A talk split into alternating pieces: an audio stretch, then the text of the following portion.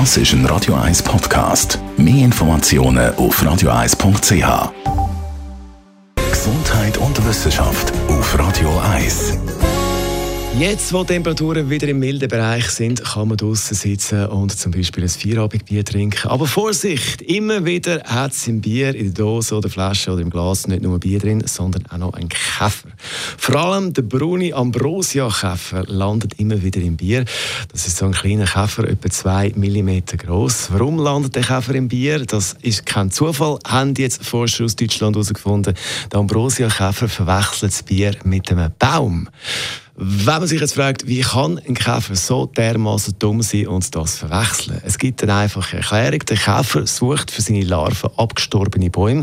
Das Entscheidende ist jetzt, dass absterbende Bäume Alkohol ausdünstet, um sich vor Schädlingen zu schützen. Darum meint der Käfer, das Bier sei ein Baum. Also Vorsicht beim nächsten Bier in der Gartenbeiz mit Bäumen rundherum.